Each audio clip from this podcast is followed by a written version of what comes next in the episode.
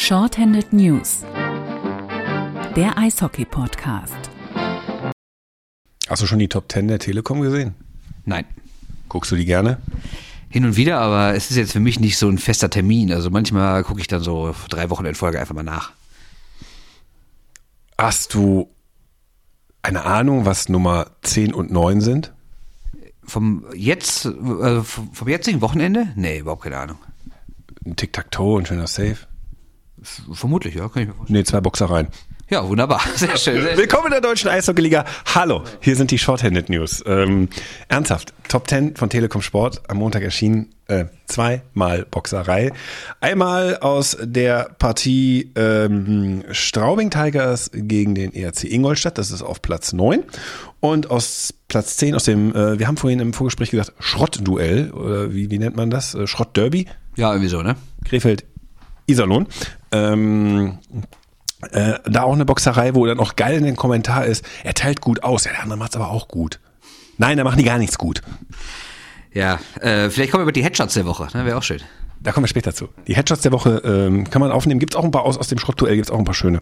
Ähm, damit, äh, wie gesagt, hallo zu Shorthead News Ausgabe 62. Der Zettel ist voll. Bernd Schwickerath ist wieder zurück. Ähm, ich gratuliere dir jetzt nicht zum Geburtstag, das haben wir letzte Woche gemacht, indem wir dich einfach mal ersetzt haben. Ähm, Finde ich mal gut, ne? Es war ein tolles Geschenk, ja. Tolles Geschenk. Ne? Jeder ist ersetzbar und das zeigen wir den Leuten am Geburtstag. Ja, so machen wir es. Da sind wir. Eure neoliberalen Freunde von, äh, apropos neoliberal, äh, Christian Lindner äh, macht Karriere, ne? Ja, äh, der ist FDP-Chef. Ja, der ist jetzt bei Borussia Dortmund im Wirtschaftsrat, Wirtschaftsbeirat, wie so heißt das. Toll, toll. Macht den BVB noch sympathischer. Finde ich auch gut. Finde ich, finde ich richtig gut. Macht ihn zu einem sympathischen Vizemeister. Absolut, ja. ja. Oder nicht Meister? Ja, vielleicht die Fortuna noch. Jetzt haben sie ja in München. Äh Mannheim, München oder sonst was. Wir sind ein Eishockey-Podcast. Das war nur ein Exkurs, äh, weil wir Christian Lindner-Witze machen wollten und wir wissen, dass das immer gute Klickzahlen gibt. Gut, ähm, wie wir alle haben wir die hauptsächlich die DEG in der Betrachtung haben nicht wirklich viel von diesem Eishockey-Wochenende äh, gesehen, weil wir natürlich äh, wie alle anderen auch stramm und hart Donnerstag Abend First Row Spiele boykottieren. Ihr habt sicher in unserem Newsletter gesehen mit First Row in der letzten Reihe und äh, sonntagsabends 19 Uhr ähm, am Toten Sonntag. Das sind auch Spiele, die wir nicht gucken, weil wir boykottieren das auch. Fakt ist, nein, ernsthaft. Ähm, die DG war in dieser, dieses Wochenende Zeuge schlechter Ansetzungen, ähm, umstrittene Ansetzungen, haben aber andere Vereine auch schon hinter uns. Wir haben uns mal gedacht, weil auch die Eishockey News gefragt hat, woran liegt es am Zuschauerschwind? Äh, es gibt einen Zuschauerschwund, äh, woran liegt es? Das kontinuierlich seit Jahren so ein bisschen die Zuschauer zurückgehen, nicht dramatisch, aber sie gehen nun mal zurück. Liegt es an Ansetzungen, liegt es an Telekom Sport, an den ganzen Übertragungen und so. Und deshalb der Kollege Bernd Schwickerath, der alles guckt in der deutschen Eishockey-Liga und dafür das NHL Game Center jetzt abbestellt hat, was nochmal für die, die es nicht wissen, weil sie es nicht gucken, was will die Deutsche Eishockey-Liga mit dem zerstückelten Sonntag und First Row Eishockey am Donnerstag machen? Ja, sie will natürlich das machen, was alle anderen Sportligen auch machen wollen, die ihren Spieltag zerstückeln. Ist ja auch ganz logisch. Je, mehr Spiele du zeigst, die nicht parallel laufen, desto länger sind deine Übertragungen, desto mehr Leute gucken wahrscheinlich dir zu, desto mehr Werbung kannst du schalten, desto mehr Geld kannst du verdienen. Das ist ja jetzt alles kein Hexenwerk. Und das ist ja auch grundsätzlich verständlich, dass die sagen, komm, wir haben Freitag bis auf dieses eine Donnerstagsspiel schon immer die Situation, dass alle Spiele parallel sind. Und wir machen, betreiben ja so einen großen Aufwand mit irgendwie eigener Übertragungswagen und Kameras und Moderatoren und Technik in jeder Halle und sowas. Und dann wollen wir sonntags zumindest ein bisschen was davon haben. Ist auch alles verständlich. Die Frage, dann kommt Straube gegen Wolfsburg. genau, die Frage ist nur, Punkt eins, was sind das für kuriose Ansetzungen? Punkt zwei ist, muss es so extrem gesplittet sein? Also muss man wirklich 14, 16.30, 17 und 19 Uhr haben. Also am Sonntag. Am Sonntag, genau. Also sagen wir so, Vorschlag zur Güte von meiner Seite, eins, äh, wir wären vier Zeiten. 14, 15, 16, 17. Dass sie immer ein bisschen parallel anfangen, dann können die Leute, die gerade ihren Verein gucken, vielleicht danach noch ein schönes letztes Drittel von einem anderen Verein gucken oder was. Aber äh, muss es wirklich 19 Uhr sein? Also wenn man überlegt, das ist für Auswärtsfans, brauchen wir gar nicht erst anfangen, eine Vollkatastrophe. Also jeden Respekt für die paar Straubinger, die gestern Abend in Düsseldorf waren. Ist aber dienstags auch immer ein Problem. Ist Dienstag auch, haben wir ja schon mal gesagt. Ne? Also des, deswegen fand ich ja auch diese grundsätzliche Debatte über den Donnerstag, der ja so ein bisschen das wurde, was beim Fußball der Montag ist, fand ich das ein bisschen lächerlich, weil ich dachte, über den Dienstag habt ihr euch auch nie beschwert. Mittlerweile habe ich aber schon Plakate und Transparente und sowas gelesen, wo dann drauf steht, gegen alle Spiele unter der Woche. Also der äh, Protest wurde dann so gesehen ausgeweitet und ist jetzt ein bisschen sinnvoll. Aber zurück zum Sonntag. Also wie gesagt, ich könnte mir vier äh, vorstellen, ist in Ordnung, aber 19 Uhr, da geht auch erstens kein Gästefan hin und auch kaum noch einer, der irgendwie Kinder hat, zu einem Heimspiel. Weil wenn du überlegst, 19 Uhr, Spiel dauert gerne dann so bis halb zehn. Vielleicht, wenn du Pech hast mit Verlängerung, noch ein bisschen länger, je nachdem, wo du wohnst, bist du um halb elf, elf zu Hause, da geht niemand mit Kindern hin. Gut, denk doch mal einer an die Kinder. Du bist jetzt auch schon in dem Modus, ne? Du wirst immer älter. Nein, mir geht's gar nicht darum, denkt einer an die Kinder. Mir geht's, ich versuche mich ja nur in deren Lage zu versetzen. Und deren Lage ist, wir wollen möglichst viel Geld verdienen. Das ist ja auch legitim. Aber dann sollen sie auch bitte auch was dafür tun, dass sie in der Lage sind, Geld zu verdienen. Und mir kann keiner erzählen, dass sich das lohnt, diesen einen Spieltermin zu haben, dass es finanziell mehr lohnt, als die Zuschauer, die dadurch wegbleiben. Ich führe jetzt mal den indirekten Beweis an. Das wird jetzt spannend, weil ich dir erstmal erzähle, wie toll ich das finde, dass wenn ich um 16.30 Uhr beim Eishockey war, ich abends nach Hause komme, den Fernseher anmache und dann noch zwei Drittel einer Premium-Partie Augsburg-Wolfsburg gucken kann. Oder zum Beispiel, wenn ich donnerstags abends nicht weiß, was gucke ich denn, ich natürlich Telekom Sport im Abo habe, ich mir dann First Row Eishockey anmache und mir dann Schwenning gegen München gebe. Habe ich ja geschrieben, war ein munteres, Spielchen. Das tue ich. Ich konsumiere das. Ich bin aber auch das Problem in dem Moment, ich bin ja Eishockey-Bubble. Würde ich das nicht wissen und wäre ich ein ganz normaler Sportkonsument, wäre ich beim traurigen Europa League-Abend äh, der Fußball-Europa League oder würde irgendwie Darts auf Sport 1 gucken in der 45. Auflage. Aber ich komme ja gar nicht in den Genuss oder komme ja gar nicht auf die Idee, das gucken zu wollen. Und insofern, äh, die Bubble spricht man dafür vielleicht an, den Fernsehkonsumenten, solange man nicht selber betroffen ist. Aber das merkt man auch. Weil jetzt mal Donnerstagabend, Berlin äh, gegen äh, Düsseldorf. Wir kommen gleich noch auf den Fanbogen zu sprechen. Aber ähm, Natürlich wird protestiert am Donnerstagabend gegen die äh, Zuschauerzahlen, aber es wurde gesungen, es wurde versucht, ein bisschen Stimmung zu machen.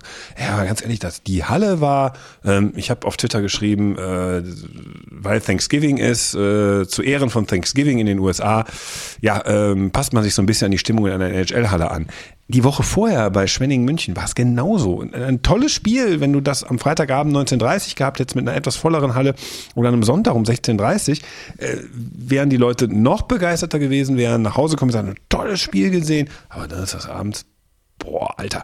Insofern, wir haben ja gesagt, der Dienstag und Donnerstag die Debatte, come on, ne? aber man stellt einfach fest, die haben dadurch nicht mehr Zuschauer, die haben dadurch nicht mehr Aufmerksamkeit, die haben dadurch nicht mehr Reichweite stellt das Experiment ein. Andere Sachen, vielleicht viel wichtiger.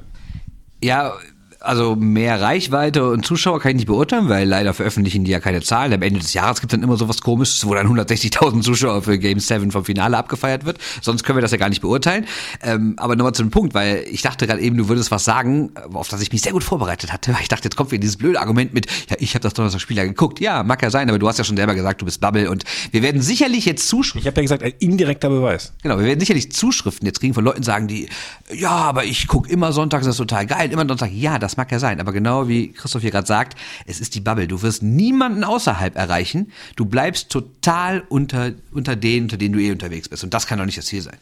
Ja, das ist der Grund, warum wir zum Beispiel diesen Podcast immer nackt machen, weil wir ja. ganz andere genau. Zuschauer, äh, sorry, Zuhörergruppen ansprechen wollen. Ja, richtig. Deswegen wird das ja auch im asiatischen Markt sehr, sehr gut geklickt. Da ist das ja auch eine YouTube-Show. Das streamen wir es auch, genau. Ja, genau. Ähm, aber unter Verschluss, genauso wie die LD-Videos mit einem nicht offiziellen äh, YouTube-Kanal. Fragt euren ähm, äh, asiatischen Freund, ob er euch einen Link beschaffen kann. Wir tun es nicht. Nee, aber also ich frage mich wirklich, was es soll. Und ich weiß auch nicht, wie lange das noch gut geht, weil ähm, der Donnerstag, über den kann man ja vielleicht noch diskutieren, aber diese Abendspiele bringen nur wirklich niemandem was, weil die halt, wie gesagt, die Zuschauer rauben. Ja, die Halle, genau, die Hallen sind leerer. Und das, das ist das meinte ich ja mit Zuschauerraum in der Halle. Und es, vielleicht wäre es ja sogar so. They steal our attendance. Vielleicht wäre es ja sogar so, dass auch im im TV weniger Leute gucken, weil die vielleicht dann auch sagen, nee, Sport ist für mich sonntags eher eine, eher eine Nachmittagsveranstaltung. Ich meine, das ist ja in, in, in Deutschland irgendwie so, ne? wenn Sport abends ist, unter der Woche oder höchstens noch freitags, aber samstags, es gibt ja auch abends kaum Sportveranstaltungen, abgesehen von irgendwelchen Boxkämpfen oder sowas. Ne? Aber auch die Fußball-Bundesliga hat es ja mal vor Jahren versucht, ein Samstagabendspiel einzuführen, hat ja auch nicht funktioniert. Warum macht die Fußball-Bundesliga sonntagsabends 18 Uhr? Warum traut die sich nicht später? Weil die immer noch vor, leider, was heißt leider, auf die traditionelle deutsche Familie guckt und da wird irgendwie Sonntag die, die Tagesschau geguckt und der Tatort. Korrekt. Und das heißt, die Eishockey-Liga, muss man sich jetzt einfach mal, aber das ist ja auch ein Faktum. Das, das sind ja die, die, Zahlen für, die könnt ihr nachgucken, im Videotext eurer Wahl, die Quoten. So, so ein Tatort, der hat ein paar Millionen Zuschauer. Und das ist nicht das Zapping-affinste Publikum. Das ist aber ein sportaffines Publikum vielleicht hier und da. Hm, du hast ein Pay-TV-Anbieter wie Telekom Sport. Du hast die Sonntagsabendspiele in keinem Free-TV, also in keiner frei zugänglichen äh, Möglichkeit. Niemand bleibt beim Seppen da hängen und es recht nicht. Und niemand schaltet das bewusst ein. Ach, das habe ich ja noch bei meinem Telekom-Abo mit dabei. Äh, macht auch keiner, wenn daneben dir die halbe Familie sitzt und sagt, aber Tatort, mein Lieber.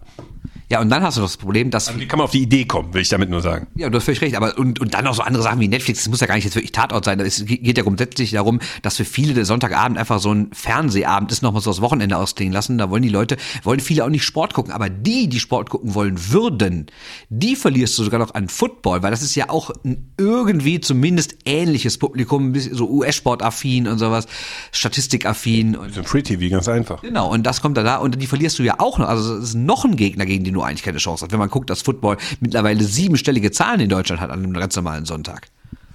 Und nun sind wir wieder, da beißt die Maus sich in den Schwanz. Ich denke, die beißt keinen Faden ab, heißt das doch, oder? Äh, ich habe mal meinen Lieblingssatz im Radio, den ich mal gehört habe, beißt die Katze sich in den Sack. Ja, das ist auch schön. Ist auch der Kollege ist auch im Feedback dafür ordentlich verrissen worden. Das war so, da zeigt der eine den Apfel, der, der zeigt der eine den Apfel, die andere die Birne und die Katze beißt sich in den Sack. Äh, da hatte nicht unbedingt Lust auf das Gespräch im Radio und das hörte man auch. Sehr schön. Ich, ich dachte, du kommst jetzt mit zum Alttestamentarischen, irgendwas mit Apfel und so, aber egal. Nee, der Kollege ist auch Alttestament. Nein, nein, ich will ihn jetzt nicht. Nein, nein, das ist, das ist heute noch so ein Running Gag auf den Fluren. Ähm, Nee, ähm, wo war ich jetzt gerade? Was wollte ich sagen? Äh, nee, nein, nein, nein, nein, nein, ich wollte, da, da, Moment, genau, jetzt habe ich es wieder. Ich mache jetzt heute mal hier den Schwickrad. Klar, wir sind wieder bei dem Ding, macht, wenn er was Special macht, macht Samstagabendspiele. Jo, der Samstagnachmittag geht auch klar. Mir völlig egal. Ja. Und nicht, weil dann irgendwelche Leute viel Bier trinken wollen, sondern weil einfach, das ist nochmal so eine Nummer, so, nicht jeder guckt äh, die Bundesliga-Konferenzen. Ich glaube, ob man nur sonntags gegen die Bundesliga antritt im Fußball oder ob man das samstags macht. Jetzt nicht unbedingt um 15.30 Uhr, aber äh, auch nicht unbedingt. Man muss das ja nicht jede Woche machen. Man weiß ja, wenn zum Beispiel sowas ist wie Dortmund gegen Bayern, dann versuche ich es vielleicht nicht. Oder oder wenn Gladbach gegen Köln spielt, dann setze ich vielleicht nicht äh, parallel äh, DEG gegen Krefeld oder jede Länderspielpause. äh, Entschuldigung, dass ich unterbreche, aber jede Länderspielpause, jede Winterpause, Samstagsspiele, Feierabend. Zum Beispiel. Ja. Angebot machen. Ja. So, auch, auch nachvollziehbar. Themenwechsel. Über das möchte ich eigentlich gar nicht reden. Warum nicht? Warum nicht? Weil es Augsburg ist. Ach so, ja gut. Aber ach stimmt, jetzt, äh, wenn ihr uns zum ersten Mal hört, was ich ja nicht glaube, weil wir ein sehr treues Stammpublikum, aber falls es so ist oder ein stetig wachsendes Publikum oder eine Folge mal nicht mitbekommen habt, wir haben vor der Saison, quasi, also wirklich Minuten vor der Saison, da waren wir nämlich in Mannheim auf dem Weg zum ersten Spieltag, Mannheim gegen Düsseldorf. Und da haben wir im Auto eine Folge aufgenommen, da durfte jeder ein paar Bold Predictions loswerden, also ein paar, übersetzen wir es mal mit gewagte Vorhersagen. Und der Kollege, der mir gegenüber sich, äh, über sitzt, Christoph Ulrich hat gesagt, wer wird Tabellenletzter? Nicht Krefeld. Und wer wird es? Ich habe nicht gefragt, wer es nicht wird, ich habe gefragt, wer es wird. Ich habe gesagt, meine Bold Prediction ist, dass Krefeld nicht letzter wird. Damit hatte ich recht. Und wer war dein Kandidat dafür, der es wahrscheinlich wird? Ich habe gesagt, es könnte ähm, ein Verein aus dem Schwabenland werden. Der heißt? Nicht Stuttgart. Er heißt Augsburg. Und wer ist aktuell Tabellendritter? Ähm, da ich oft in der Vergangenheit lebe und ich mich jetzt auf Freitag zurückbeame, die Düsseldorfer EG. Nein, das ist Nein, ich habe natürlich gesagt, der AIV wird letzter. So, das hält man mir vor. So, ich habe mich jetzt lange genug gewunden. Musst du, musst du darauf rumreiten? Musst du darauf jede Woche rumreiten? Tue ich ja gar nicht. Aber, aber nach diesem Sechs-Punkte-Wochenende von Augsburg müssen wir jetzt wirklich mal über Augsburg reden. Mach das ja, also es ist einfach, ich finde Augsburg, also ne, um dir mal beiseite zu springen, ich habe auch nicht gedacht, dass Augsburg so gut ist. Ich hätte, ich hätte sie eher vermutet zwischen 8 und 12 und dann je nach Form und Verletzungspech oder Glück, ne, gut oder schlecht halt. Ja, und jetzt, ähm, wenn man überlegt, die waren ja vor zwei Jahren überragend gut, sind das Halbfinale, sind fast ins Halbfinale gekommen, da diese sieben Spiele-Serie gegen Nürnberg knapp ausgeschieden, hatten ein überragendes Powerplay. Dann letztes Jahr waren sie ganz schlecht, haben um neun Punkte die Playoffs verpasst, waren, waren nur Zwölfter. Ja, und jetzt ist diese Wellenbewegung, jetzt geht es irgendwie wieder nach oben. Ne? Jetzt sind sie aktuell Dritter, hatten zwischendurch irgendwie mehr acht Sieger aus neun Spielen, jetzt wieder drei in Folge. Ähm, ja, einfach, einfach verrückt. Wenn man überlegt, dass sie auch gute Spieler verloren haben und die alle irgendwie gesetzt haben, muss man sagen, absoluten Respekt nach Augsburg, was da gerade abgeht. Ja, sie haben sich auch strukturell umgestellt. Sie haben, sind auf mehr Körperlichkeit gegangen, weniger auf Technik, also weniger auf kleine, wendigere Spiele. Das war in unseren Saisonvorschauen ja auch ein Thema. Ähm, ich habe gedacht, puh, da sind viele Spieler geholt worden, die in den letzten Jahren, hm, so, gut, hätten sie, glaube ich, Daniel Weiß verpflichtet, wären sie jetzt so wie Nürnberg. Äh, ja, den hatten sie ja schon mal, da ist ja auch nicht gelaufen. Ne? Genau, so der ähm, in den letzten Jahren ja so, so ein wirklicher Seuchenvogel nennt man das, ne? Einen Platz 11, 12 Streak. Ja, genau.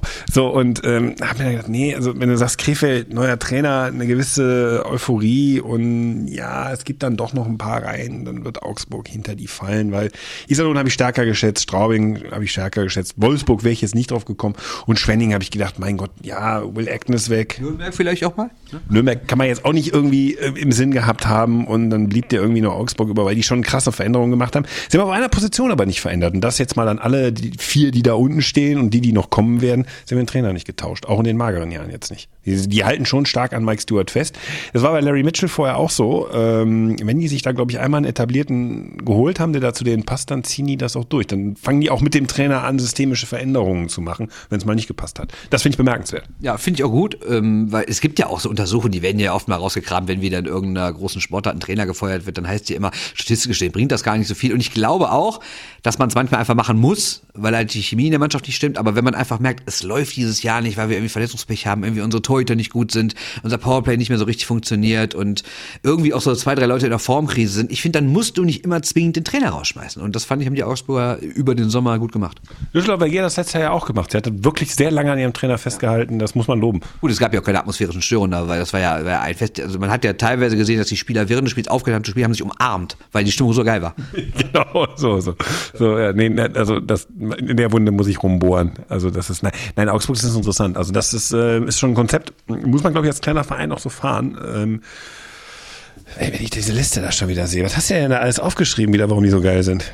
Also ich habe mir erstmal aufgeschrieben, dass diese Top-Reihe mit White, LeBlanc und Hafenrichter, die gefällt mir echt gut. Ne? Hafenrichter, geilster Name der ganzen Liga. Ja, aber nur in Kombi mit dem Vornamen. Ne? Jaroslav. Jaroslav. Aber ähm, ich wollte noch was anderes sagen. Das Kuriose an Augsburg ist zugegebenermaßen, ich habe dieses Jahr drei volle Spiele von denen gesehen und die waren alle drei scheiße.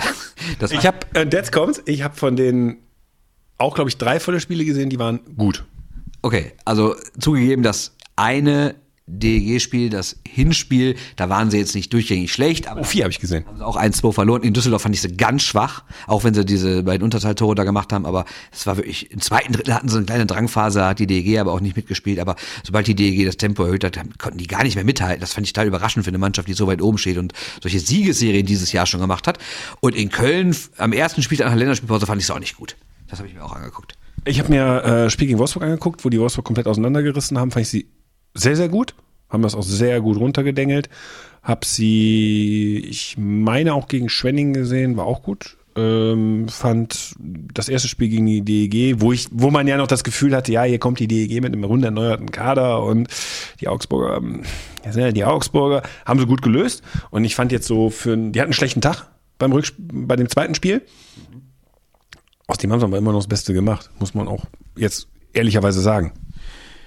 Ja, also ich finde, das ist ja auch, das zieht sich ja so ein bisschen so durch, durch die ganze Saison. Ne? Die hatten erst eine richtig gute Vorbereitung, dann haben die mit diesem Sieg da beim Dolomiten Cup, wo die 5-1 gegen Zug gewinnen. Dann sind sie aber irgendwie katastrophal gestartet. Ne? Nur, Ach, die Schweizer Liga. nur, nur. Kann ja nix. Ja, das Operettenliga ist das, ne? Wissen wir doch. Champions Hockey League, kommen wir gleich zu. So, dann sind sie aber ganz schlecht gestartet, irgendwie nur so ein Sieg aus den ersten fünf Spielen, aber sobald der Oktober angefangen hat, dann sind sie echt durchgestartet. Ich habe eben mir eben den Spaß gemacht, einfach mal die Tabelle ab Oktober zu nehmen, da ist Augsburg sogar Zweiter. Und das liegt halt, wie gesagt, vor allen Dingen an, an, an dieser Top-Reihe, äh, so ein, so ein White, wie am Wochenende drei Tore gemacht, äh Quatsch, hat am, am Sonntag drei Tore gemacht hintereinander, da in Schwenningen von 4-3 auf 6-3 gestellt, also echt stark. Und LeBlanc ist echt überragender Spielmacher, schon 16 Vorlagen. Also die beiden funktionieren echt richtig gut miteinander. Und dahinter hast du dann so einen Fraser, von dem ja auch, oder Fraser, von dem auch nicht jeder wusste, ob der, der war in der Ebel ja so gut, ob der denn auch hier so gut ist. Ja, hat jetzt auch mittlerweile sechs Tore. Also kann man sich nicht beschweren, ehrlich gesagt. Gut, äh, hält das an? Das ist jetzt die entscheidende Frage. Ja, das weiß man natürlich nicht. Und ich habe mir jetzt mal, netterweise hat äh, Lea Enfant, ne, der großartige Statistikmeister, hat uns ja allen äh, ne, den Zugang dazu gegeben. Und deshalb konnte ich mir noch so ein paar andere Statistiken angucken, ob's anhält. Also Zum DEL-Statistikangebot. Genau. Und äh, ja, jetzt ist halt die Frage, was kann man aus diesen Zahlen rauslesen? Ehrlich gesagt nicht so viel. Also sie haben den besten PDO-Wert der Liga, allerdings aber nur 102,6. Also es ist jetzt nicht so, als würden sie mit jedem dritten Schuss treffen und würden nur jeden 30. reinkriegen, hätten nur Glück. So ist es nicht. Also 102,6 finde ich jetzt nicht so spektakulär, dass es in die eine oder andere Richtung ausstrahlen würde. Ähm, allerdings, was ein bisschen äh, besorgniserregend, in ganz großen An Anführungszeichen, ist halt der Corsi-Wert, also alle Schüsse addiert, die du machst und alle Schüsse addiert, die der Gegner macht und dann ins Verhältnis setzen. Da sind sie nur bei 47 Prozent, was jetzt auch nicht dramatisch schlecht sind, auch keine 30 Prozent oder so, aber sagen wir mal so, sie, der Gegner ist ein bisschen mehr im Spiel als sie, aber sie gewinnen trotzdem die Spiele. Ja, das kann ja auch funktionieren, siehe Straubing in Düsseldorf. Ja, das war, also so eine destruktive Leistung habe ich lange nicht gesehen, dass sie auch noch belohnt wurde. Eins meiner Lieblingsworte übrigens im, im Sportjournalismus oder äh, es ist übrigens, sie hat sich belohnt, die Mannschaft. Und ähm, ja, so spielt Augsburg aber nicht. Das kann man nicht vergleichen. Nein, ist eine andere, ist ein, ist ein anderes Level. Äh, außerdem muss, äh, außerdem ist Augsburg auch äh, nicht so im Mauern. Also die arbeiten nicht so im Mauern, Mauergewerbe oder wie man das bei Immobilien nennt. Das stimmt. Ich wollte gestern ja übrigens einen Riesengag machen. Ne? Ich laufe an dem Mannschaftsbus der Straubinger vorbei und da ist die Stadtsilhouette drauf. Und ich mache ein Foto davon und will es gerade twittern und dazu schreiben, das wundert einen wenig, dass der Bus, wo dieser Mensch drin sitzt, Bauwerke draußen hat. Und dann quatscht mich einer an, ich packe mein Handy weg und es fällt mir zwei Stunden später ein. Jetzt habe ich den Gag nicht gemacht, habe ich nachgeholt. Ja, wir reden natürlich über Marcel Brandt, der äh, einige Immobilien hat und äh, damit sehr groß rauskommt. Absolut, der Tycoon von Straubing. Was eigentlich, wenn der mal nicht mehr Eishockey-Profi ist, muss er dann weiter die Kredite abbezahlen? Ja, gehe ich von aus, oder? Die sind doch nicht an seinen Job gebunden, oder? Weiß nicht, aber äh, verdient er dann so viel, dass er das dann alles. Äh ich habe keine Ahnung, was Marcel Brandt verdient. Ich habe keine Ahnung, wie es um seine Finanzen bestellt ist. Ich fand immer nur beeindruckend, wie offensiv er mit seinen Immobilien umgegangen ist auf Social Media und ja, bitte. Bitte, jedem, jedem Kommen wir zum Boos der Woche. Das bürgert sich echt langsam schlimm ein, oder? Ja, äh, ja, ich dachte am Anfang auch, ne, wie bei unseren anderen Themen, wir finden nichts, aber wir haben echt jede Woche, also den sprichwörtlichen Post der Woche. Ja, auch in dieser Woche wieder ähm, beim, wie nennt man das denn jetzt? Gritty-Duell, Trash-Duell, Trash-Derby, äh, Müll-Derby, äh, keiner Maxi Derby, also Krefeld gegen Iserlohn. Torjubel, Abschaum, äh, Musik, äh, Derby, wie? Ja, irgendwie so, so, so die fiesen Stiefkinder, ne, die so an Düsseldorf, Köln so am Rockzipfel ziehen und da werden die so mit so einem Hackentrick so weg, geht weg hier. Hackentrick. Ja, irgendwie so, ne? Ja, genau, genau das. Diese, ähm, in dem Spiel gab es einiges. Also wir haben äh, eine Spieldauer gesehen, wir haben einmal 2 plus 10 gesehen für schöne Sachen gegen den Kopf. Das, die, die man bald in den Top 10 sehen wird. Äh, nee, das, die, die nicht. Aber man hat zum Beispiel die Schlägerei gesehen zwischen äh, Turnbull und noch einem anderen von Iserlohn, weiß gar nicht mehr wem. Ähm, also da war viele Strafen, viel Unfaires drin. Es ist November, da kommen die ersten Frustrationen raus, dass die Saison vielleicht nicht so geil läuft. Ja, aber so schlimm läuft wieder für die beiden nicht. Okay, Iserlohn ist auswärts jetzt scheiße, aber ist ja nicht so, als wären die so komplett am Boden, oder? Ja, also Aufbruchstimmung oder? Ja, das ist ja jetzt, jetzt, jetzt endlich, jetzt endlich. Achtung, Achtung, festhalten. Ich höre ja auch andere Podcasts und äh, das ist wie eine Mango im Supermarkt, was du gerade sagst. Mit der Aufbruchstimmung. Ich verstehe den Zusammenhang nicht, ehrlich gesagt. Ziemlich weit hergeholt. Verstehe ich wirklich nicht. Ich Die Aufbruchstimmung in Krefeld ja, ja. ist wie eine Mango im Supermarkt. Ach, jetzt? Ziemlich weit hergeholt. Alles klar, ziemlich weit. Ja, ja, gut, ich dachte, das eine hätte nichts mit dem anderen zu tun. Okay, alles klar. Ja, das ist nicht schlecht, okay. Ja, aber Witze, die man erklären muss, weißt du. Die du nicht raffst. Also in dem Podcast, den ich gehört habe, habe ich gelacht, weil den raffst du sofort. Ja, ich habe mir überhaupt nicht gerafft, ich stand am Schlauch. Ja, das äh, passiert leider häufiger. Aber du stehst nicht im Schlauch bei den Strafen. Nein, aber am, am Bildschirmrand, so kurz vor Ende 1 zu 4 steht es aus Sicht von Iserlohn ähm, ereignet sich folgendes, der Kollege Camara mit der Nummer 36 ist da oben in so ein kleines Handgemenge, äh, ja, äh, steckt da drin und dreht sich dann rum und schubst einen weg äh, und sagt, geh mir aus dem Weg, ist nur blöderweise der Linesman. Ärgerlich, sag ich mal. Ist blöd, und hat so gewisse äh, Strafen, wird es nach sich ziehen, da wird es, glaube ich, auch Strafen gehen. Und ich muss auch sagen, äh, das ist ein Spiel, wo ich jetzt mal gespannt bin, noch haben sie nicht entschieden, aber sie müssen, weil morgen wird wieder gespielt, also am Dienstag.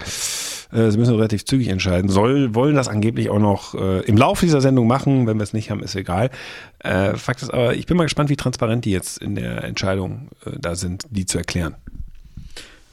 Ja, also ich meine, du hast es ja groß gelobt in unserem Newsletter, ne? Du warst ja sehr zufrieden mit der mit, mit der jüngsten Transparenzoffensive der deutschen Eishockeyliga. Man sagt mir nach, ich wäre von der deutschen Eishockeyliga gekauft worden.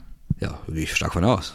Aber ähm, ist natürlich die Frage, ob sie es wieder so machen. Ich meine, eigentlich spricht da nichts dagegen, einfach ein Video zu veröffentlichen und fünf Sätze dazu zu schreiben. Nach Regel, tralala, und deswegen finden wir das so und so. Ist doch auch nicht so schwer, oder? Also bei der Kameranummer haben wir ja keine wirklichen Kameraeinstellungen. Ich habe mal nachgefragt, es gibt noch ein paar mehr. Also es, man sieht es sehr deutlich.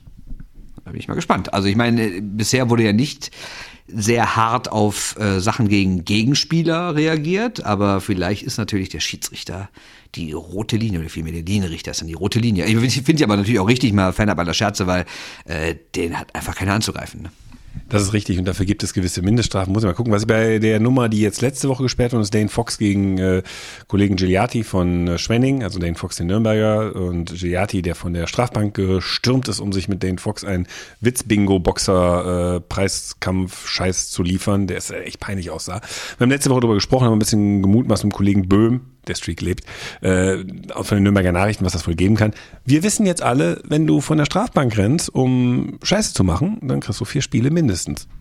Haben wir gelernt durch die Transparenz. Ja, absolut zu Recht auch.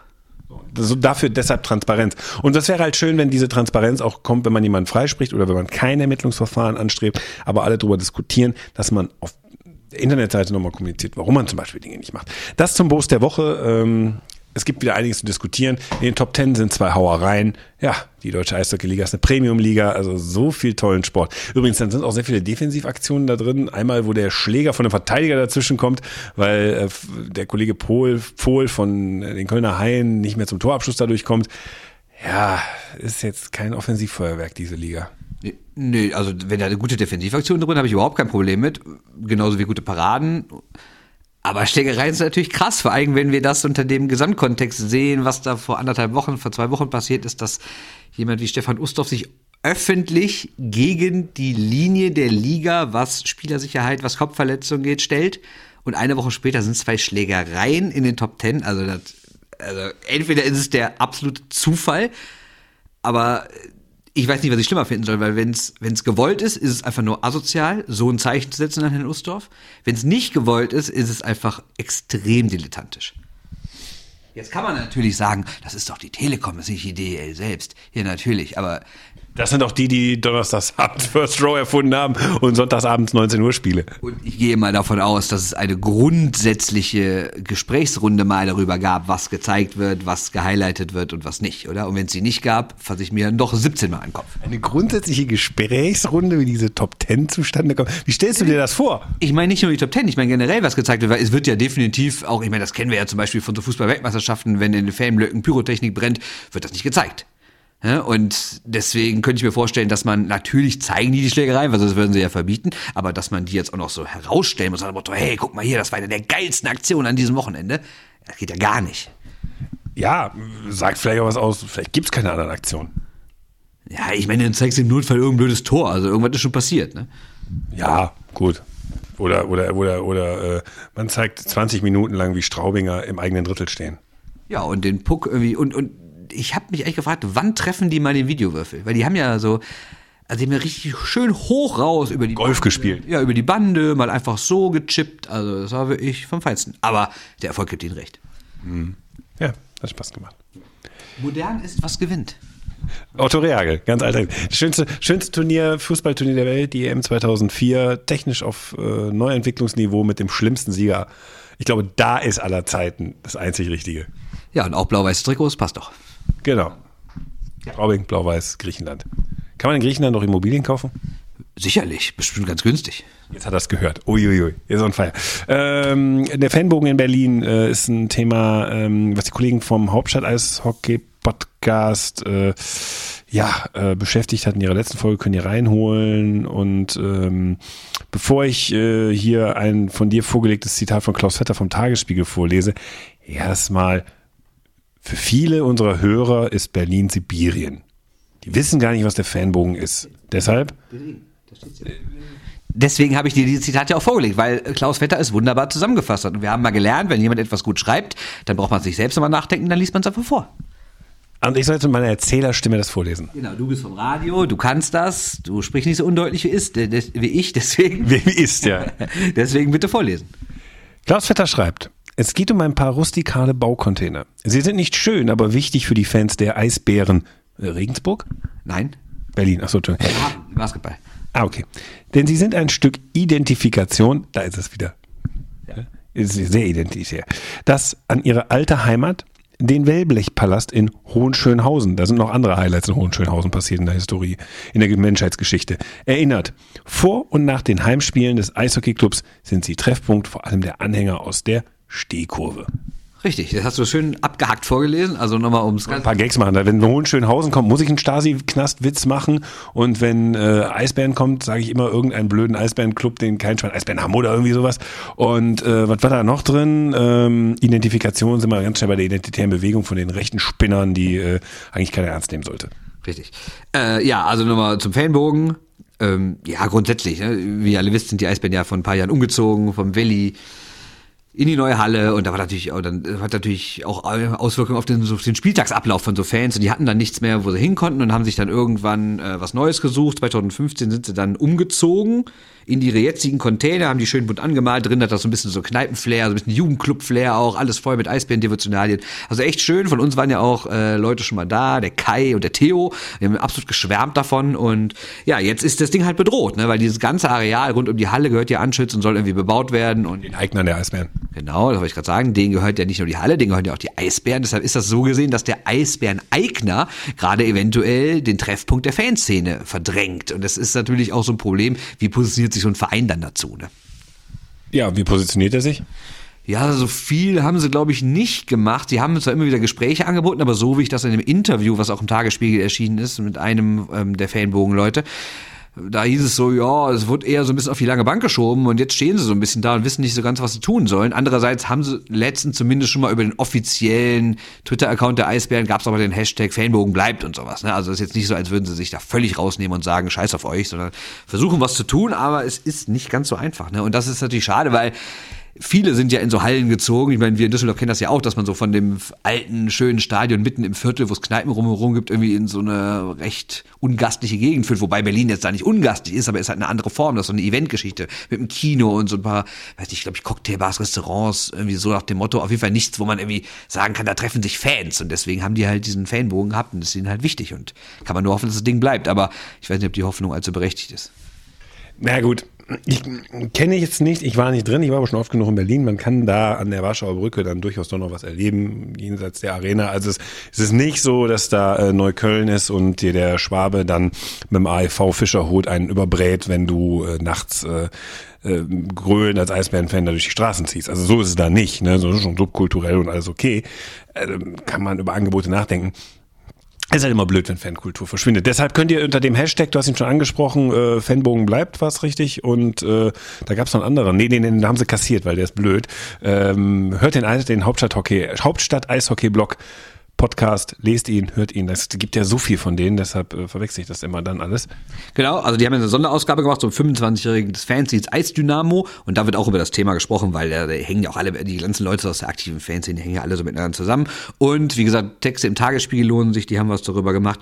Und wenn ihr sonst noch generell was über den Fanbogen wissen wollt, wie ihr das unterstützen könnt, könnt ihr googeln einfach mal Förderverein Fanbogen, da findet ihr genug Sachen. Genau, und da gibt's dann eben diesen Hashtag und wenn ihr darunter was postet, wenn ihr eine Solidaritätsbekundung machen wollt, wenn ihr vor ein Dixie-Klo treten wollt und äh, ein Schild hochhalten wollt mit Fanbogen, bleibt, tut es, macht es, unterstützt den Fanbogen. Gut, kommen wir zur Operettenliga der Welt, der größten, die Liga, die eigentlich die Champions Hockey League, sag mal, äh, war was? Ich habe gehört, es hätte ein Achtelfinale stattgefunden. Ja, und ich habe irgendwie eine Mail in meinem Postfach gehabt, wo ich dachte, da ist aber jemand sauer auf mich. Ja, zu Recht, weil du dich wieder lustig gemacht hast über die Eishockey, die, die Toronto-hafte Eishockey-Kultur in München. Ja, ich habe, wer es nicht weiß, ich habe in unserem, ähm, also es ist Champions Hockey League und mit dem EV Zug ist der letzte Schweizer Verein äh, ausgeschieden und die haben wirkliche Bauchlandung hingelegt, die Schweizer. Das hat aber den Vorteil, dass äh, RB EHC München oder wie auch immer man das ausspricht, dadurch als erster Verein überhaupt, als deutscher Verein in ähm, ins Viertelfinale der Champions Hockey League eingezogen ist, was ein großer Triumph für die DEL ist. Und Martin Baumann, der ist Schweizer, der ist der Chef der Champions Hockey League, der spricht für jedes Saison von einer Cinderella-Story. Und ähm, das sind dann immer so die kleinen Clubs, die mal irgendwie die, die erste Runde überstehen, die Gruppenphase. Also zum Beispiel Nürnberg, ähm, äh, Düsseldorf, ähm, Rouen, äh, Nottingham, ähm, Berlin, äh, nein, das waren jetzt die, die deutschen, nein, aber so diese ganz kleinen Clubs, die dann einfach mal weiterkommen. Und er sagt einfach auch, hat gesagt, dem Wettbewerb an Akzeptanz würde es sehr viel bringen, wenn mal ein deutscher Club weiterkäme, also über das Achtelfinale raus, dass da mal einer weit kommt. Es könnte jetzt passieren. Eine Sache dazu nur, ähm, und dann habe ich halt geschrieben, ja, ist nur blöd, in dem deutschen Fall ist Cinderella halt hässlich, weil sie in ihrer Heimatstadt keine Sau interessiert. Die Halle sieht nicht schön aus und sie trinkt auch so komische Drinks, die keiner mehr trinken sollte, weil sie ungesund sind. Ist halt jetzt nicht so die tollste Cinderella, die sich Herr Baumann da ausgemalt hat aus Deutschland.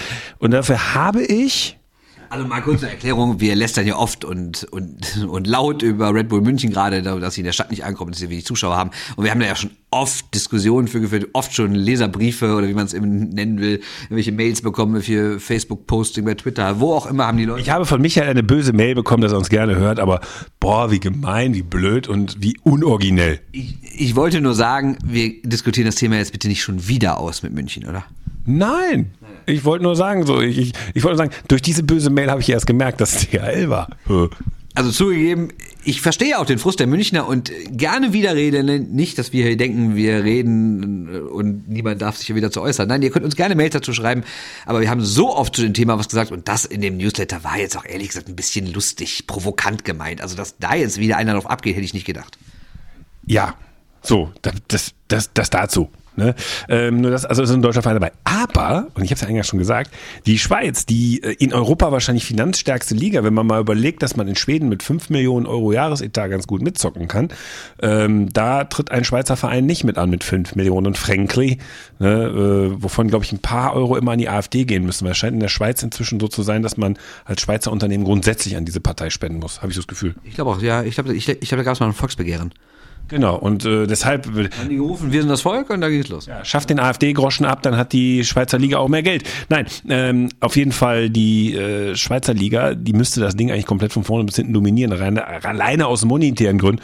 Ja, und alle vier Vertreter, tschüss, weg, raus, Achtelfinale. Genau, also der äh, Sven Leuenberger, der Sportchef der ZSC Lions aus Zürich, oder Zürich, wie man ja sagt, der hat vor der Saison gesagt, es wird Zeit, dass ein Schweizer Team die CHL gewinnt. Und das ist eigentlich auch gar nicht falsch, weil, wie du gerade richtig gesagt hast, die haben viel mehr Geld als alle anderen in Europa, also abgesehen von der KHL, aber die spielt ja nicht mit. Die haben vor allen Dingen, klar, es gibt auch Schweizer. KHL müssen wir gleich sagen, ist die Geistliga der Welt, haben wir wieder ein Beispiel. Ja, natürlich. Aber ähm, klar spielen ein paar Schweizer drüben, auch Top-Leute, ne, wie Josi Hirschir und wen auch immer, aber trotzdem haben die Schweizer im Verhältnis zu anderen Ländern wie Tschechien, Finnen, Schweden, haben die ihre meisten guten Spiele noch in der eigenen Liga. Und das hat Thomas Roos, ne, der geschätzte Kollege aus der Schweiz, der immer gute Analysen schreibt, hat genau das ja herausgestellt. Der hat gesagt, wir haben das meiste Geld, wir haben unsere meisten Topspieler selbst bei uns, unsere Ausländer sind Top-Leute und wir scheiden ständig gegen Mannschaften aus Schweden, Finnland und Tschechien aus, die eigentlich gar nicht. Und Deutschland das wollte ich nämlich jetzt zur Pointe kommen, die eigentlich gar nicht mit uns mithalten können. Und dann kommt der absolute Oberhorror. Wir scheiden gegen die Operettenliga DEL aus. Und deswegen kam er dann zum folgenden Schluss, wir sind die Operettenliga. Finde ich ein bisschen viel, aber die Frage ist wirklich erlaubt, was machen die Schweizer in der CHL? Sie nehmen sie nicht ernst. Das ist unterbewusst, das passiert ja nur. Also in der Summe also auch in der Geballtheit. Ich glaube, in Finnland und in Schweden ist das jetzt auch kein Wettbewerb, wo, wenn der drei Uhr nachts stattfinden würde, irgendwo um für die Auslandsvermarktung irgendwie in Asien, dann würden die alle nicht aufstehen. Definitiv nicht. Aber es ist doch schon so, jetzt mal ganz ehrlich, ähm, da wird viel geschrieben, wie ernst man den Wettbewerb nimmt. Das sagt kein Verein, sagt, nö, wir nehmen die CRL nicht ernst, deshalb nehmen wir daran teil. Aber ganz ehrlich, im Hinterkopf bei den Spielern, ich kann es mir nicht anders erklären, wenn du so Pleiten, Pech und Pannen mit den Summen, den die haben, hinlegst in so einem Wettbewerb, dann ist er dir schlicht und ergreifend egal. Ja, schwierig. Man merkt ja auch im Publikum, dass die Leute nicht so heiß drauf sind. Deutlich weniger Zuschauer da als bei den normalen ähm, Spielen in, in der nationalen Liga. Aber ich.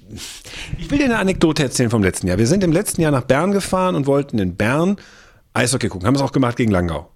So. Langnau, habe ich das was? Ja, ja. Langnau, habe ich gesagt. So. Ähm, und dann war zur Vorbereitung, spielte, ich glaube, es war auch München, spielte in Bern in der CHL. Ich dann guckst du dir mal an, wie das Stadion aussieht und was sehe ich? Leere Plätze. Mir hat man gesagt, das ist das größte Eishockeystadion in Europa vom Zuschauerschnitt her. Das ist bombastisch, da ist das auch, wenn das voll ist. Und es ist ja auch meistens und immer voll. Und dann guckst du das Spiel und du siehst einfach, weil die ja die Stehplätze auf diesem Oberrang haben, da ganz oben, die siehst du ja in der Kameraführung bei einem normalen. Worüber redest du? Ja, letztlich will ich nur die eine, Als wir da waren, war, war das fast ausverkauft, oder? eine Anekdote will ich dir erzählen. Ja, natürlich, wir waren beim Ligaspiel, aber ich habe gegen München das Spiel gesehen zur Vorbereitung. Hab mir gedacht, jetzt gebe ich mir mal einen Eindruck, wie das so ist. Okay. Da habe ich gedacht, Ich- was ist das denn für eine leere Tonhalle da? Ich hätte es gerade so verstanden, als, als, wär, als wären wir, als wir da waren, wärst du da reingekommen, hättest gedacht, hey, hier ist ja alles leer. Nein, äh, das war aber ziemlich deutlich, was ich gesagt habe. Ich habe nur gesagt, zur Vorbereitung habe ich mir das Spiel gegen München angeguckt und fand halt echt extrem was für eine Tonhalle. Ja, Da muss man sagen so, und das ist Akzeptanz. Gebe ich dir völlig recht. Und das ist ja auch in anderen Ländern auch so, dass, dass die Fans die CHL irgendwie nicht ernst nehmen. Die kommen nicht. Aber wenn ein Leistungssportler auf dem Feld ist, völlig egal, was er für einen Sport macht, in dem Fall, wenn er auf dem Eis steht, dann willst du doch das scheiß Spiel gewinnen. Du kannst mir nicht erzählen, dass die das absichtlich verlieren. Die Frage ist, wenn, wie, wie dein, die verlieren es nicht absichtlich, aber wenn dein Gegner sagt, das ist für mich eine größere Chance als für den Gegner gegenüber, dann sagen wir mal Rouen Nürnberg.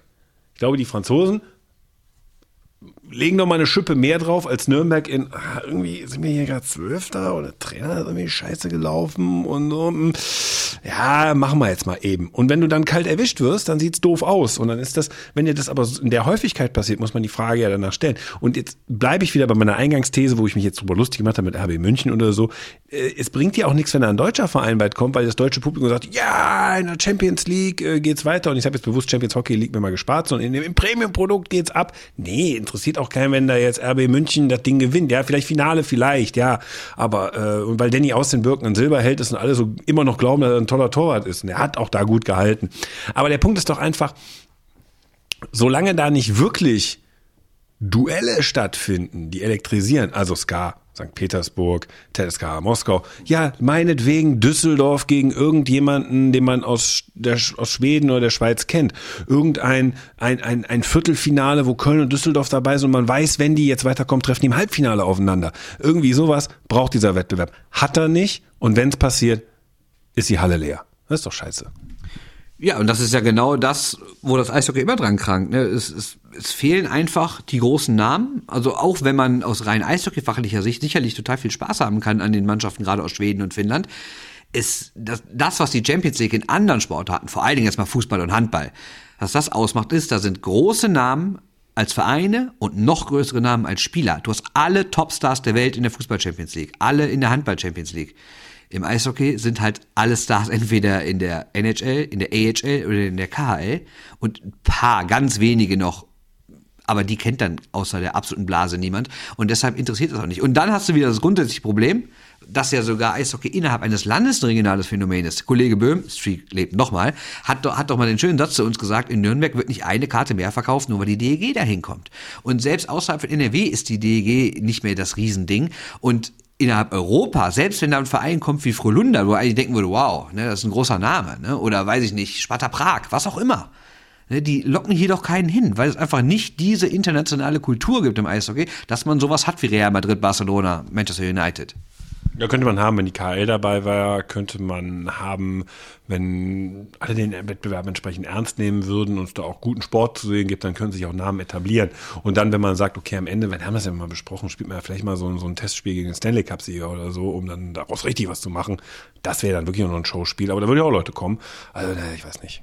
Ja, gebe ich ab, mit allem recht. Ich finde nur, dass du jetzt nicht unbedingt schlechten Sport da siehst, ne? also das Niveau. Nein, aber ich, ich sehe nicht die Schweizer Liga so, wie sie ist. Ja, aber wenn ich an die letzten Halbfinale- und Finalspiele denke, wo dann oft so ähm, schwedische gegen finnische Mannschaften gespielt haben, ich finde, das konntest du dir schon echt gut angucken. Aber, Ja, aber da ist ja auch eine Geschichte dahinter. aber dann hast du ja auch wieder das Problem, da sind Namen, die kann hier keiner aussprechen und Spieler, die kennt keiner. Wobei man dann im Nachhinein vielleicht fünf Jahre später sagt, ach guck mal, der, der ist in der NHL irgendwie 35 Tore geschossen hat, der hat damals da in Finnland gespielt. Als ich Carpet Olo hier in Düsseldorf, ich was ist so ein Stürmer ist. Au, den, den kann doch kein Schwein, vor allem, wer will so einen sehen? Ja, genau wie Puljujärvi, ne? Die beiden laufen da rum, Ajo Puljujärvi. Und ich meine, klar, der eine ist gerade erst wieder hochgeholt worden, aber Aho ist nun wirklich mittlerweile ein Top-Mann. Ne? Aber damals, sind wir ehrlich, hat irgendjemand, hast du irgendwie vor dem Spiel irgendwie Gespräche unter DEG-Fans oder hast du irgendwie Fans aus Ingolstadt gehört, die gesagt haben, boah, wir müssen irgendwie Wochenende nach Düsseldorf fahren oder unter der Woche. Da spielt Sebastian Aho? Natürlich nicht. Nein. Und der Trainer von, von Olo ist ja auch noch eine interessante Figur gewesen. Der Typ war ja später Nationaltrainer. Der, der, der, der, der, ich finde, der schlecht gelaunteste Mensch hinter der Bande, der, den ich je erlebt habe. Aber kommen wir noch mal kurz, das ist ein guter Übergang nochmal zu, äh, zu den Schweizern, weil Zürich ist ja gegen Capet Udo rausgeflogen. Das kann natürlich passieren, muss man sagen. War auch ein bisschen Lospech. Dann Lugano gegen Frölunda kann auch passieren. Dann hast du Bern gegen Malmö. Ja gut, Malmö ist jetzt nicht ein absolutes Top-Team, aber ist jetzt auch nicht gerade schlecht. Das heißt, sie hat natürlich auch drei Hammer-Gegner. Aber das Zug gegen München verliert ist natürlich für die Schweizer Seele der Untergang. Ne? Dann hoffen wir doch, dass München gegen Malmö gewinnt, weil dann rettet es so ein bisschen. Ja, möglich, wahrscheinlich. So, das ist ja diese Arithmetik immer so. Ja, wenn die den dann rausschmeißen, dann waren wir ja gar nicht so schlecht. Ja, ja, genau, genau. Wir, wir sind gegen den Sieger rausgeflogen. Das, äh, Ja, sind wir auch Sieger. durfte ich mir in Washington auch in den letzten Jahren immer anhören. Wobei ich es auch selbst immer gesagt habe. Äh, wer- mein Pittsburgh. Ja, natürlich. Darf man das in dem Haus hier eigentlich äh, den Namen Pittsburgh sagen? Ja, natürlich. Also, aber erst seit letzter Saison, ne? Ach, du darfst jeden Namen hier sagen. Das fordere nicht raus. Du hast Christian Lindner gesagt. Wie, wie schlimm kann es werden? Ah, da fallen mir noch ganz viele Sachen ein. Friedrich Merz. Ja, das stimmt. Das stimmt. Ah, Scheiße. Soll ich weitermachen, Jens Spahn? Nein, jetzt, jetzt, jetzt, oh. jetzt muss ich mich echt zurückhalten. So, lass uns wieder über Eishockey reden. Martin Schulz. Ja, Martin Schulz, genau. Wir haben noch ein, ein Thema, nämlich Herrn Köppchen. Ja, klapp, klapp, morgen, am Dienstag oder wenn ihr es am Mittwoch hört, äh, hat er, wenn ihr es am Mittwoch hört, hat er, wenn ihr es heute am Montag noch hört oder am Dienstag, wird er sein tausendes Spiel machen. Als vierter Spieler in der Geschichte der deutschen Eishockeyliga und als dritter, der das im Trikot der Düsseldorfer G erlebt. Was ist da los? Ja, und das Geile ist, der andere, der, der nicht im Trikot der Düsseldorfer EG gespielt hat, der hatte eigentlich einen Vertrag bei der Düsseldorfer EG. Da gibt es zwei Varianten. Einmal, ähm, das ist nämlich Mirko Lüdemann, der hatte einen Vertrag bei der DEG und Hans Tach wollte ihn irgendwie nicht. Oder man hat ihn ausgeliehen zum Aufbau nach Köln. Und äh, ja, ähm, dann kam das Bosmann-Urteil, dann waren so ein paar Vereinbarungen blöd und dann wollte Herr ähm, Lüdemann dann auch nicht mehr zurück und so ist er in Köln geblieben. Aber im Grunde genommen, die DEG hatte die Finger an allen vier Kronjuwelen, also allen Tausendern DEG. Genau, die anderen sind Nicky Mond und Daniel Kreuzer, also die beiden, die jetzt die sportlichen Geschicke der DEG leiten. Ne, aber so, wirklich komisch, ne? Aber wobei man natürlich sagen muss, Patrick Köpchen ist diesen Sommer erst nach Düsseldorf gewechselt, der hat jetzt so gesehen nicht viel mit der DEG am Hut, also zumindest haben die tausend Spiele nicht viel mit der DEG am Hut. Trotzdem schon krasser Kollege, wenn du überlegst, er ist jetzt 38, glaube ich, und ich finde, es fällt nicht wirklich auf, dass der alt ist. Klar, der ist nicht mehr schnell, gar keine Frage, aber der macht viel mit Stellungsspiel, schmeißt Viel auf Instagram. schmeißt sich in Pucks. Und ich war ja beim Sommertraining auch mal gucken bei der DEG so einige Male und dann sind die Jungs ja auf der Laufbahn gesprintet. Also da hat er mit den Jungen echt mitgehalten. Und nachher muss ich sagen, hat er irgendwann, weil es ihm so heiß war, war ja dieser Turbosommer, ihr erinnert euch, hat er dann irgendwann mal sein Oberteil ausgezogen. Dann alle Umstehenden, die das noch nicht gesehen haben. Also erstens er von oben bis unten angemalt, aber äh, vor allen Dingen auch krasser Körper. Also der muss auf jeden Fall vor niemandem irgendwie Angst haben. Auch nicht vor Sebastian Böhm und Yassin Elis. Ja gut, das ist natürlich so ein Duo. Ich glaube, der ist deswegen auch aus Nürnberg abgehauen, weil er Angst vor denen hatte. Ja, ja, genau. Schaut auf unseren Twitter-Account, dann seht ihr ein Foto, was wir aus den Archiven mal hoch, hervorgekramt haben vom Kollegen der Nürnberger Nachrichten. Ja, aber nochmal zu, zu Köpfchen. Also ist schon ein krasser Kollege. Ne? Hat eine WM gespielt, er hat zwischendurch mal 500 Spiele am Stück gemacht, ohne eins auch nur auszusetzen, sei es durch Verletzung oder Sperre oder was auch immer. Also wirklich, wirklich schon krass. Und äh, diese Saison fällt jetzt auch nicht wirklich ab. Ne? Spielt fast 20 Minuten pro Spiel. Ne?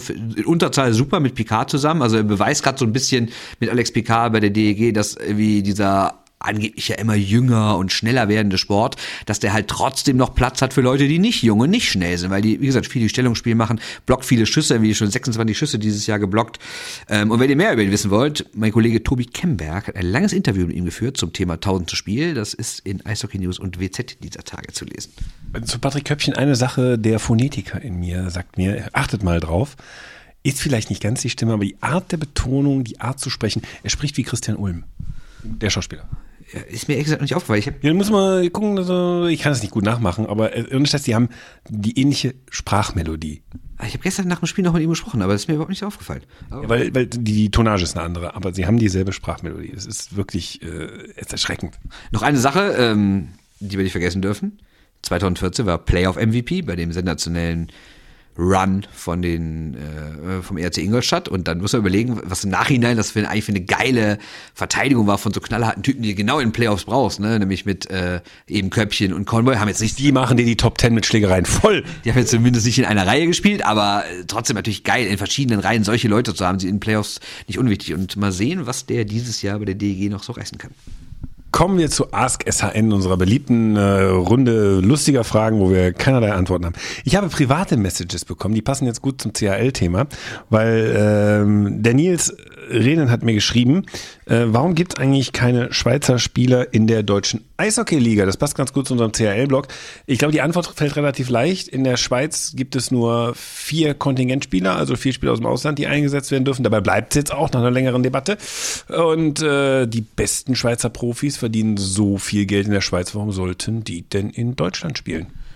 Ja, ich habe vier Gründe. Punkt eins, du hast sogar gesagt, sie verdienen da viel mehr Geld. Punkt zwei ist, sie wohnen da, warum sollen sie ihr Land verlassen, wenn sie es nicht wissen? Punkt drei, die Liga ist deutlich stärker und attraktiver, warum soll man da nicht da spielen? Und, Spiel, äh, und Grund vier ist, du musst in der Schweiz nicht weit reisen. Das ist ein Land, das ist klein, du bist jeden Abend zu Hause. Korrekt. Also, das ist wirklich das Unattraktivste, was du dir vorstellen kannst, als guter Schweizer Spieler in die DL zu gehen. Wenn du kein guter Schweizer Spieler mehr bist, dann gehst du woanders hin und cashst nochmal ab. Also ich glaube, die unattraktivste Liga ist vermutlich irgendwie so eine Unterklasse russische Liga, könnte ich mir vorstellen. Nein, aber für einen Schweizer Spieler ist es nicht attraktiv. Nee, auf keinen Fall. Also ich äh, würde mich wundern, wenn in den nächsten Jahren, außer es gibt irgendwie so einen großen Crash und die Schweizer verlieren all ihr Geld, ähm, wenn dann ein Schweizer vorher in der DL auflaufen wird. Dann hat Nils noch gefragt, öffentlich sollte sich die DEG um Florian Kettemer bemühen. Äh, wie unrealistisch wäre das? Äh, weit mir das mal aus auf alle Vereine. Florian Kettemer, gerade überragend bei den Eisbären Berlin, hat aber nur so einen Vier-Monats-Vertrag bekommen. Da geht es gerade um Verlängerung. Ich glaube, die Eisbären müssen jetzt mal ein bisschen drauflegen. Der ist ja aus München gekommen.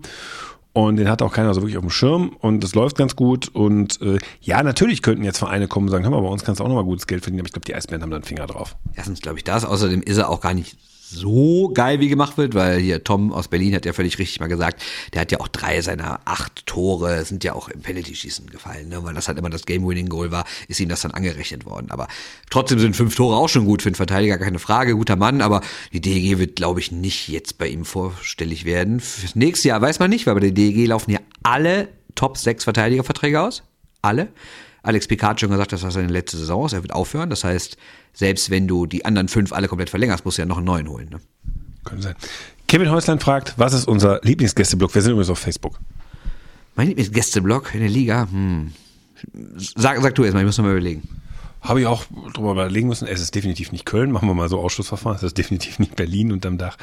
Es sind, ja, wahrscheinlich, also mir hat Straubing ganz gut gefallen. Mannheim auch nicht, ne? Mannheim auch unterm Dach. Ich finde Ingolstadt da direkt hinterm Tor sieht ganz lustig aus. Ja, aber erlebt fand ich Straubing am besten. Ja, Straubing war ich ja nicht. Ja, oder, oder einfach irgendwo in Krefeld ist generell ja immer äh, Auswärtsblock. Ich finde Augsburg auch nicht schlecht. So schön in der Ecke, der gefällt mir auch gut. Ja, da war ich jetzt noch nicht, äh, aber Bobs Terrasse. Ja, die, die ist ja direkt daneben, genau. Das ist ja unser Auswärtsblock. Ja, ja richtig. Ähm, wie steht ihr zum Thema Spieltagszerstückelung, lieber Marcel Jakobs? Ähm, haben wir drüber gesprochen. Direkt zu, am Anfang. Alexander Franz fragt, ähm, wie weit ist mittlerweile eure Reichweite? Wie sind die Zahlen an Klicks? Hör mal, Junge. Ja, Sag du das. Das musst du jetzt beantworten. Betriebsgeheimnis. Betriebsgeheimnis, ja. Also, ich meine, was wir sagen können, wir sind auf jeden Fall immer vierstellig, aber weit davon entfernt, fünfstellig zu sein. Aber sonst, also. Äh, Was denn? äh, Nicht? du musst ja den Wochenschnitt sehen. Ja, okay, alles klar, das stimmt. Da, sind wir natürlich, da haben wir natürlich mehr, weil ja auch Leute Folgen aus alten Wochen nochmal nachhören. Oder wir manchmal in der Woche mehrfache Sachen anbieten. Also ich sag's mal so, wenn wir alles rauspowern mit allen Formaten, die wir haben, dann ist deine Aussage mit äh, weit weg von fünfstellig maximal falsch. Und wir reden wir nicht über Podcast, sondern reden wir über, über, Blog, da reden wir über unsere über unsere ganzen Medien, die wir als Medienunternehmen ja bespielen. Äh, Daneben, geil, geil. geil, das, ist ein Non-Profit-Unternehmen. Ich, da- ich dachte, NGO des Eishockeys. ich dachte, du kommst schon, schon wieder mit Franchise an. Nee, nee, das nicht. Nein, also ganz ehrlich, wir, wir erreichen schon Leute, sonst würden wir das noch nicht jede Woche machen. Das, ähm, viel wert. Also insgesamt hatten wir, das kann man ja auch nachsehen bei Soundcloud oder, oder ich weiß gar nicht, ob die Zahl öffentlich ist. Die habe ich gesperrt. Nein, ich meine diese Insgesamtzahl, da sind wir auf jeden Fall mittlerweile über, äh, sind wir auf jeden Fall sechsstellig. Wir haben letztens irgendwann unseren hunderttausendsten Hörer gehabt oder Hörerin und wir haben, wie, wie du richtig sagst, wir haben natürlich Blog und dann auch noch Facebook, wo wir teilweise mit einzelnen Beiträgen irgendwie 15.000 Leute erreichen oder sowas, ne? Oder da ist das natürlich viel, viel, viel mehr. Aber ich, aber ich meinte zwischen vier und fünfstellig meinte ich halt eben den reinen Podcast, ein, eine Podcast-Folge meinte ich. Und alles nicht zugekauft, falls andere jetzt schmunzeln. Ähm, Martin Arnade fragt, falls Bernd wieder mitmacht, folgende Frage. Bist du physisch anwesend? Ich bin anwesend. In der NHL wird immer über Matchups gesprochen, sprich, welche Reihe spielt gegen welche. Täuscht es mich oder spielt das in der DL kaum eine Rolle? Falls das stimmt, woran liegt das? Erstens, ich bin auch noch da und ja, hin und wieder spielt das in der DL eine Rolle, aber bitte dann du. Ja, wir haben uns ja gestern nicht im, im, im Presseraum bei der DEG gesehen, deswegen glaube ich diese unpersönliche Facebook-Frage. Aber ähm, Ja, ich glaube, in der DL spielt das eine relativ geringe Rolle. Natürlich, hin und wieder passiert das und in den Playoffs, glaube ich, auch mehr als in der normalen Saison, aber mit jedem Trainer, mit dem ich bisher darüber gesprochen habe, die sagen immer, nee, nee, wir achten nur auf uns, was natürlich irgendwie auch so ein bisschen Schwachsinn ist, weil sie vielleicht dann auch den Gegner nicht stark reden wollen vor so einem Spiel oder dem irgendwie nicht signalisieren wollen, dass sie die guten Leute gegen die stellen, obwohl die das ja dann eh sehen auf dem Eis. Trotzdem, in der NHL ist der Unterschied meiner Meinung nach auch der, dass ja gewisse Reihen länger zusammenbleiben. In Deutschland gab es das ja in mal, klar, hin und wieder mal, so die Münchner Reihe, die ähm, häufiger zusammengespielt hat, hier mit Kahun oder die Nürnberger Reihe noch bevor der ganzen Wechsel mit Elis reinbricht und äh, Reimer. Sowas gab es ja schon mal, aber sonst wechseln die ja so oft die Reihen, dass es, glaube ich, nicht immer solche, solche klaren Matchups gibt, die sich dann über Jahre so ausbilden. In der NHL hast du natürlich auch den Unterschied, dass das nicht unbedingt immer Sturmreihe gegen Sturmreihe ist, sondern manchmal wird auch ein ganz spezieller Verteidiger gegen einen speziellen Stürmer immer gestellt. Und so extrem wie in der NHL habe ich das in der DL bisher noch nicht erlebt, aber natürlich achten die auch auf den Gegner, nur halt nicht in dem Maß. Tim A. Müller, seht ihr Ritterwall in der Reihe als verschenkt? Überhaupt nicht. Würde ich dir zustimmen. Äh, zugegeben, er könnte mal ein paar mehr Tore schießen, er hat ja eine der schlechtesten Schussquoten der ganzen Liga und er hat auch dann einmal ins Leere getroffen. Also ich erwarte von dem mal schon in der ganzen Saison so 15 Saisontore und dafür muss er sich jetzt langsam ein bisschen sputen. Aber äh, ich finde, der ist genau richtig da in der Reihe. Wir müssen noch sagen, mit wem, ne? Ja, das hat er ein bisschen gewechselt. Also mit Olem spielt die ganze Zeit zusammen und er hat ja, äh, er hat ja hin und wieder mal mit Niederberger gespielt, er hat mit Henry gespielt, jetzt spielt er aktuell mit Flake, der ja lang verletzt war, ist jetzt wieder aufgerutscht in die zweite Reihe. Und ähm, ja, ich finde, das passt erstmal. Genau. Alexander Bader, seid ihr für einen Goalie, der 40 bis 45 Spiele macht oder eher für einen Torwart Tandem wie in Nürnberg? Puh, das ist die Frage, wenn es passt wie in Nürnberg, oder es mal gepasst hat, wie in Nürnberg, dann kann man das machen. Aber wenn man das den Strahlmeier hat und dann kommt lange nichts, dann musst du das den spielen lassen. Und wenn du Kevin Poulin hast, dann musst du Kevin Poulin spielen lassen. Wenn du es hast wie die DEG mit Peterson Wenzel und Matthias Niederberger, wo du zwar eine Tendenz Nummer eins hast, aber ein Backup hast, den du auch beschäftigen musst. Ja, ich glaube, du musst das machen, dass dein Torwart sich in den Playoffs gut fühlt und dir die Saison rettet. Egal, wie viele Torhüter das sind. Manche haben zum Beispiel so viele Torhüter wie Trainer. ja, oder? Ja, völlig richtig.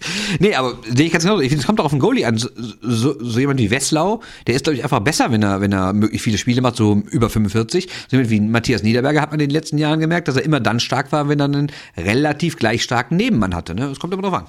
Genau. Torben, Torben Hirz fragt, und jetzt, mein Lieber, das wird jetzt eine Drohung enden. Gibt es neue Infos zum Melmac-Merch?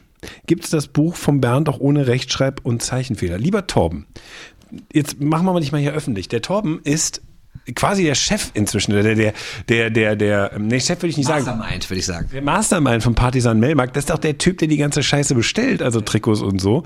Und äh, Torben, wir machen es einfach. Wenn du noch weiterhin provokante Fragen stellst über Ask SAN, werden wir deinen Spitznamen verraten. Ja, so sieht's aus. So sieht's aus. Ja, ja. So. Aber natürlich gibt es das Buch nicht ohne Rechtschreib- und Zeichenfehler. Warum auch? Kein Buch ist ohne Fehler. Ist kein Witz. Ja, richtig. Oh, da ist noch eine gekommen. Äh, wechseln klein oder lange ins Kasseler Tor. Ich weiß, Underclass Hockey interessiert euch nicht. Erstmal ist Kassel nicht Underclass, DL2 ist noch so an der Grenze, Dings. Wir haben trotzdem keine Ahnung.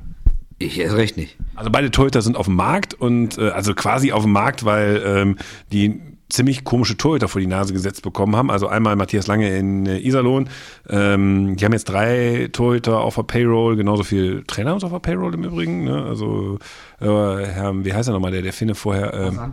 Pasan, der wird bestimmt, hat er noch Vertrag, ne? Weiß ich gar nicht. Ob, ist der nicht eher, eher Gehen wir mal davon aus, dass der noch auf der Payroll ist. Hoffen wir einfach mal. Hoffen wir, dass wir da recht haben. Rob Downstedt auf Payroll und der dritte, der jetzt kommt. Und ja. da sind halt drei. Ja, das finde ich noch eine Interimslösung. Das ist ja, vier. Hier haben wir auch drei Goalies, ne? Ja, Klein. Patrick Klein. Das ist ja jetzt auch erstmal die Frage, was machen wir mit dem? Bei Krefeld kann ich sogar am ehesten verstehen, weil das finde ich nicht überragend, dieses Torwart-Duo mit ähm, Petzold und äh, Klein. So, Instagram. Oh. Wir sind sogar bei Instagram und stellen Fragen. Es funktioniert doch. Wann gibt es wieder Underclass und NHL-Folgen? Underclass ist in der Terminabstimmung, NHL-Folgen äh, hätte am Wochenende stattfinden können sollen, haben wir im Newsletter verkündet, aber gute Besserung. Janik. Genau. Keine Stimme gehabt.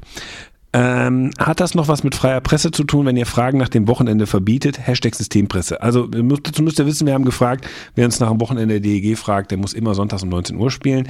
Ähm, seit wann ist Radiopresse? Und seit wann herrscht hier eine Form von Demokratie? Wo lebt ihr denn? Das äh, ist eine andere Geschichte. Also das ist das, wir machen das für uns und äh, ihr hört zu und äh, demokratisch ist hier nix.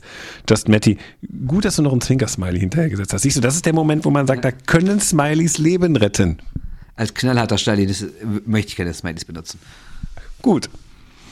Rudi Rent, glaubt ihr, die Adler brechen in der regulären Saison noch ein oder ist Platz 1 vergeben? Und damit sind wir beim Thema, was wir zwingend mal besprechen wollen und das auch schon seit Wochen vorhaben, die La-Ligaisierung ähm, der deutschen Eishockeyliga. Also, dass es auch nur zwei groß... Ja, da haben wieder ganz zugesagt, dieses Jahr ist die spanische Liga anders. Ja, nie, Ich war nicht kurz drauf, also ich wollte sagen, der FC Sevilla und der FC Barcelona und, und Atletico Madrid. Ja, ich glaube, es war der Nils, ne? Das der Pausentee wieder ganz lustig, ne?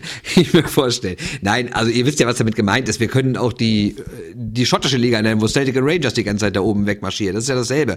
Also irgendwie, ne, auch wenn dieses Jahr da auch noch nicht so ist. Ja, weiß ich. Aber grundsätzlich ist es ja ein Phänomen. Wir werden das besprechen. Genau, dass zwei Mannschaften weit weg sind von, von, von all dem Rest und irgendwie in, von Anfang an klar, im Finale laufen. Grüße an die NBA in diesem Sinne.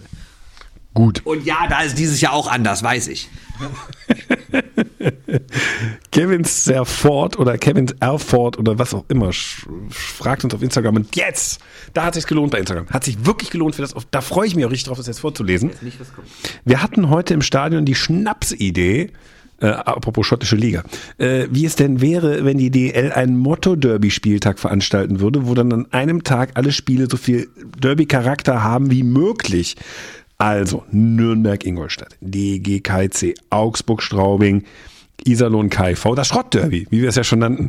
Äh, Schwenninger Wild Wings gegen Mannheim. Gut, bliebe noch Wolfsburg gegen Bremerhaven und dann haben halt Eisbären und Red Bull München, machst du dann als äh, Topper-Duell, Vorjahresfinale. Würde passen. Mm, Ich glaube, das würde der Liga viel Aufmerksamkeit bringen. Gute, schlechte Idee. Wir haben so Motto-Sachen oder so Special Days ja schon mal gelobt. Das warst du, weil du es mit der NHL verglichen hast. Aber das sind übrigens A- Fragen, wie ich sie mag, wo konstruktiv direkt ein Vorschlag mit drin ist. Müssen wir ja gar nicht ausrechnen. Und wir können nur sagen, diese Idee unterstütze, also ich persönlich unterstütze die blind. Ja, ich finde die Idee super. Ja, aber. Problem ist nur, da müsste in der Liga recht geben, dass man sagt, man haut fast alle attraktiven, die attraktivsten Spiele im setzt man alle parallel an, ob man die dann nicht lieber über verschiedene Wochen streut. Ne, Stöckel die doch. Ja, wie denn? Ja, du machst, das sind ja alles Partien, die möglich sind an einem Spieltag. Ja, darum geht's ja, genau. Das meine ich ja. Dann haust du die alle auf einen Tag, weil Dann machst du aber Samstag machst du kein Back-to-Back an dem Wochenende. Dann machst du, äh, wie viel haben wir? Sieben, machst du drei am Samstag und vier am Sonntag. Ja gut, das wäre was anderes, ja. Kann man ja machen. Ja, ja, kann man, klar. Dann macht man. Frei im Geist. Ja, natürlich. Aber wobei ich in dem Fall schon verstehen könnte, dass man irgendwie sagt, ja, das, Immer so stalinistisch. das ist uns zu viel, dass man irgendwie sagt, bei Düsseldorf-Köln haben wir Aufmerksamkeit und bei München-Nürnberg haben wir Aufmerksamkeit und bei, weiß nicht, oder Köln-Mannheim oder was auch immer es da gibt und Berlin gegen irgendwas. Da kann ich schon verstehen, dass man dann sagt, ah, sollten die alle parallel stattfinden. Da, dadurch verlieren wir irgendwie auch dann ein bisschen Aufmerksamkeit in den nächsten Wochen. Aber grundsätzlich, ja, irgendwelche besonderen Tage, ob es Motto-Tag, äh, ob es Throwback-Tag ist, ob es irgendwie alle haben heute rote Trikots an Tag ist, ob es irgendwie ein Derby-Tag ist, ob es ein Samstag, was auch immer, macht irgendwas Besonderes, um diese 52 Spiele lange Hauptrunde besser zu machen. Wir wechseln zu Twitter. JMD-Fotografie fragt, ähm, was sagt ihr zu der Sperre für Martin Cox von den Ravensburg Tower Stars in der DL2? Für eine verbale Entgleisung gibt es acht Spiele und für einen Check gegen den Kopf teilweise gar keine Sperre. Ich bin mit dem Fall nicht in Gänze vertraut, deswegen weiß ich nicht, was er gesagt hat. Also wenn er jetzt einfach zum Schiri Arschloch gesagt hat, finde ich acht Spiele auch krass. Wenn er irgendwas Rassistisches gesagt hat, äh, soll er meinetwegen die ganze Saison draußen sitzen. Punkt ist, die DL2, derselbe Disziplinarausschuss, hat das transparent erklärt. Das ist die Mindestsperre für sein Vergehen. Was hat er denn getan? Einen Offiziellen beleidigt.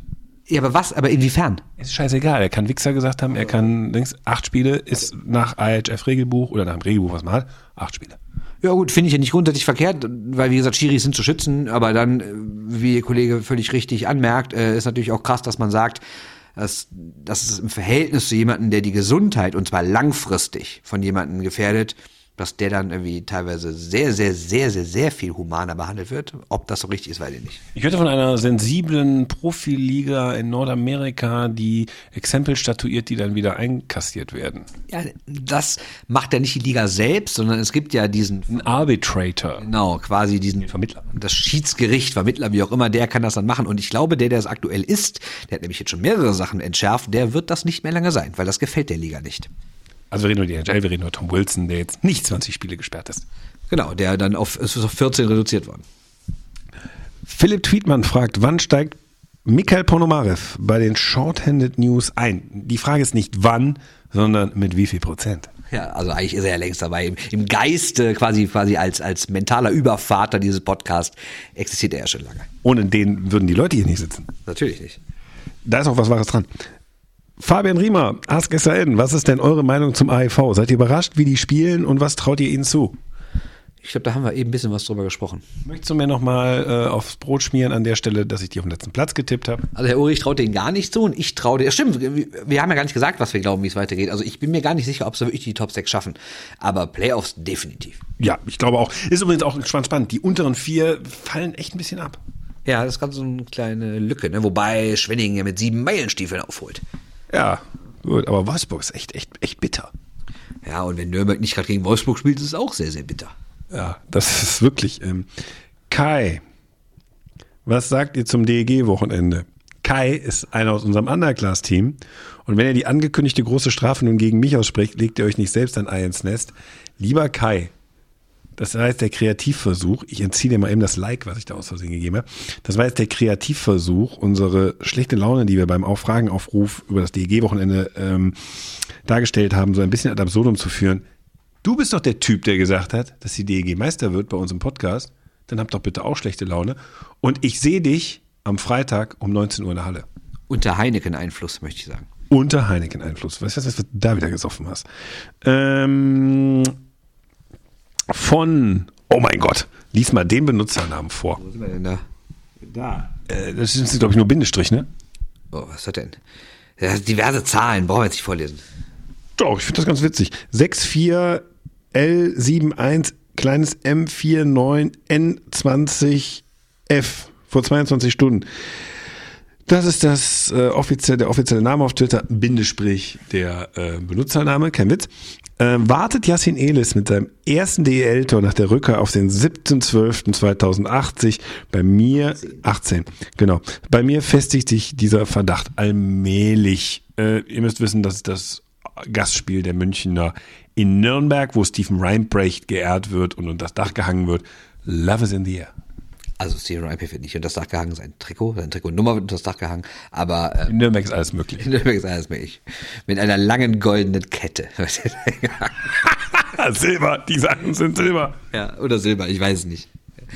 Nee, keine Ahnung, also ich, äh, ja, ob die alle bisher so glücklich sind, aber Elis hat natürlich auch lange nicht gespielt und muss, glaube ich, echt erstmal wieder reinkommen, gerade in so ein neues System. Das dauert noch. Und ich glaube, wieder so eine widerliche Sportphrase, ich hasse jetzt, er wird der Mannschaft noch helfen. Ey! Ja, ey. Genau. Nee, ich gucke noch gerade, ob wir bei Ask SHN irgendwas übersehen haben. Bei Twitter muss man ja immer zweigleisig fahren. Gut, äh, Milan, du fragst nach Camera. Haben wir gemacht. Ähm, ja, dann, Frage gab's noch. Da habe ich mir sogar extra was so aufgeschrieben. Das war nämlich die Frage, Frage was mit Herrn Eisenschmidt ist. die habe ich ausgeklammert, weil es von dem Nils war und äh, drei Fragen muss man nicht machen. Aber gut, wenn du, wenn du über einen Eisenschmidt reden willst, Nein, muss, müssen wir nicht. Dann, ich habe aber was vorbereitet. Das werden wir dann beim nächsten NHL-Podcast äh, kurz besprechen, weil es ja um die AHL ging. Da reden wir generell nochmal über AHL. ist sie gut? Die Liga? Ja. Also, jetzt mal ganz ehrlich, wenn man mal die absoluten Top-Teams abzieht aus der KHL, bin ich nicht sicher, ob die AHL nicht die zweitbeste Liga der Welt ist. Weil wenn man mal guckt, wer alles, Schon, das wäre erst die Idee. also es gab, gab doch letztens die, Geil, man kann dir echt so Fake-Fragen stellen und du, du, du, du, du antwortest da ernst drauf. ja sicher, es gab doch letztens diese Zusammenstellung von Elite Prospect, wo die ganzen NHL-Spieler herkommen. Und ja, manche spielen dann nur so ein paar Spiele da, aber insgesamt 84 Prozent der aktuellen NHL-Spieler haben auch in der AHL gespielt. Das ist schön. Und damit sind wir am Ende des Podcasts. Ähm, mein Name ist Christoph Ulrich. Dein Name ist. Bernd Schwickerath. Wir haben euch munter durch diese Sendung geführt. In der nächsten Woche sind wir wieder da. Dann werden wir euch wieder viele Sperren verkünden. Wahrscheinlich. Ja. Eine Top Ten dann mit äh, drei Prügeleien mindestens. Ja, und irgendwelchen Leuten, die so Baseballschlägerartig einem, einem so die komplette obere Zahnreihe irgendwie rauskerchern. Ich glaube, die DL wäre die einzige Liga, die die Vancouver Riots auf Platz 1 setzen würde. So mit so mit Straßenschlachten und so. Hey, wir sind relevant, wir werden im Stadtbild wahrgenommen. genau. So, was, was würden die aus dem Superklassiko machen? ja, absolut. Endlich. Guck mal, die ganze Welt guckt zu. Hey. Hey, wir sind wieder wer. Und guck mal, guck mal, wo sind die Gästefans? Gibt's bei uns seit Jahren nicht mehr. Genau. Vor allen Dingen Sonntagabend nicht, ne? Nein, natürlich nicht. Ne? So, so. Und, und wo ist eigentlich der Gegner? Wo ist der, wo ist der Mannschaftsbus? Wo ist, wo ist der Kölner Mannschaftsbus? Da, oh, guck mal, guck mal, das DEG-Logo wurde runtergeschossen. In der, in der DL werden Busse beklebt, in Argentinien zerstört. genau, so läuft's ab. So, äh, und das war's. Äh, Du bist Bernd Schwickerath, ne? Ja, richtig. Und kauft mal unsere Bücher, ne? Könnt ihr machen, ne? Genau. Es ist jetzt Weihnachten. Genau, kauft so Bücher. Äh, Entweder die stärkste Liga der Welt über die NHL oder das, was Christoph und ich zusammengeschrieben haben, 111 Gründe, die Düsseldorfer EG zu lieben. Gibt uns eine Motivation, ein neues Buchprojekt anzugehen. Genau, kauft und dann denken wir wieder, das hat ja doch alles irgendwie Sinn ergeben. Und dann machen wir es trotzdem. Wir, wir kaufen übrigens gerade Bücher zusammen, ne? Also das ist äh, interessant. Also ich habe jetzt diese, kann ich nur empfehlen, da habe ich im, im, äh, im, im Newsletter geschrieben, weil wir sie jetzt für in der Tat für eine spinnerte Idee, die wir vielleicht umsetzen werden, so ein bisschen als Statistiken kaufen, mal gucken, was wir daraus machen. Aber sie sind auch günstig zu haben, diese ähm, Eishockey-Jahrbücher, die Corpress Sport mal rausgegeben hat als Eishockey, als man dachte, Eishockey sei noch ein heißer Sport. Ehrlich gesagt, beim Statistikangebot, was auf dem Markt ist, sind diese Bücher Gold wert, weil da stehen alle Zuschauerzahlen, alle Torschützen einer ganzen Saison drin. Das hat es in den 80ern gegeben, hat es in den 90ern gegeben. Man kann die teilweise für 4 Euro kaufen. Ähm, lohnt sich. Ja, und wir werden bestimmt mal einen Sonderpodcast machen mit so ein paar Anekdoten daraus. Ja, zum Beispiel Jochen Hecht, der aussieht wie Lars Brüggemann. Ja, Wahnsinn. Genetischer Zwilling. Genau. So, das war's. Shorthead News folgt uns auf allen Kanälen. Äh, bleibt dran. Vielleicht kommt ja noch was. Tschö. Tschö. Shorthanded News. Der Eishockey-Podcast. Der Biertipp mit Winnie Wommet. Vincent Kruchen heißt er. Heiße ich so. Du heißt so. Das steht in meinem Ausweis, ja. Genau. Und bei uns im Blog. Und Christoph Ulrich. Winnie, was hast du mitgebracht? Ich habe ähm, heute eine Himbeergose mitgebracht ähm, von ähm, der Brauerei Mücke aus Essen. Das ist eine Craft-Bier-Brauerei. Ach, die waren das. Ich hatte nämlich im Vorgespräch gedacht, Moment, das waren doch die mit diesem super Bier vom letzten Craft Festival. Nee, sind die gar nicht. Nein, ähm, ich habe dir auch im Vorgespräch von einer Mühle erzählt, wo wir letztens ein Gin-Seminar besucht haben. Und es gibt einen Mücke-Brand, einen Bierbrand von Mücke. Ähm, unser guter Kollege Theo Gromberg sagte, äh, gut, dafür kann man Mücke noch gerade gebrauchen, um da Alkohol rauszudestillieren, weil ansonsten taugt es nicht. Hat er das gesagt? Hat er gesagt. Ich habe ihn gefragt, ist das gut? Ähm, Und er sagte nein. ach so, ja, er hat das gesagt, okay. Und davon bringst du jetzt eine Gose mit. Richtig, richtig. Ähm, genau, habe ich dir mitgebracht, eine Gose, ein, gewissentlich zu den Sauerbieren. Ähm, es gab ja mal einen Biertipp da zur Gurkengose, da wurde dieses Brauverfahren mal erläutert, äh, Erklärt.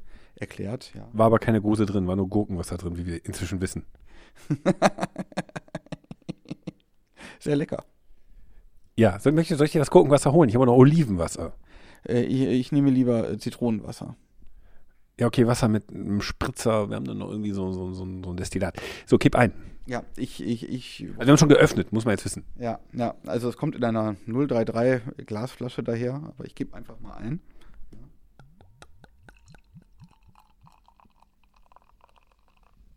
Setzt du bei meinem Glas bitte so an, dass man das Scheppern hört, weil das ist au authentischer.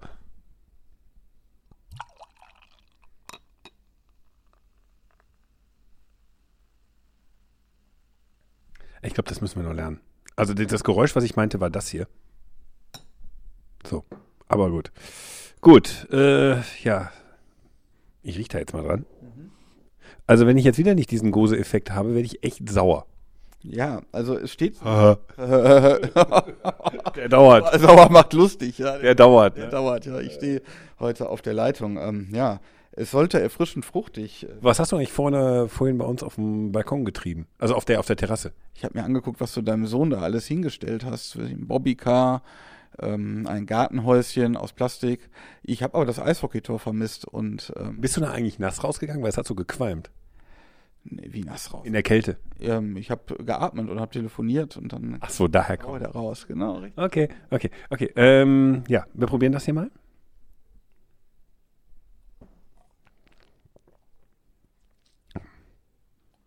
Och nö.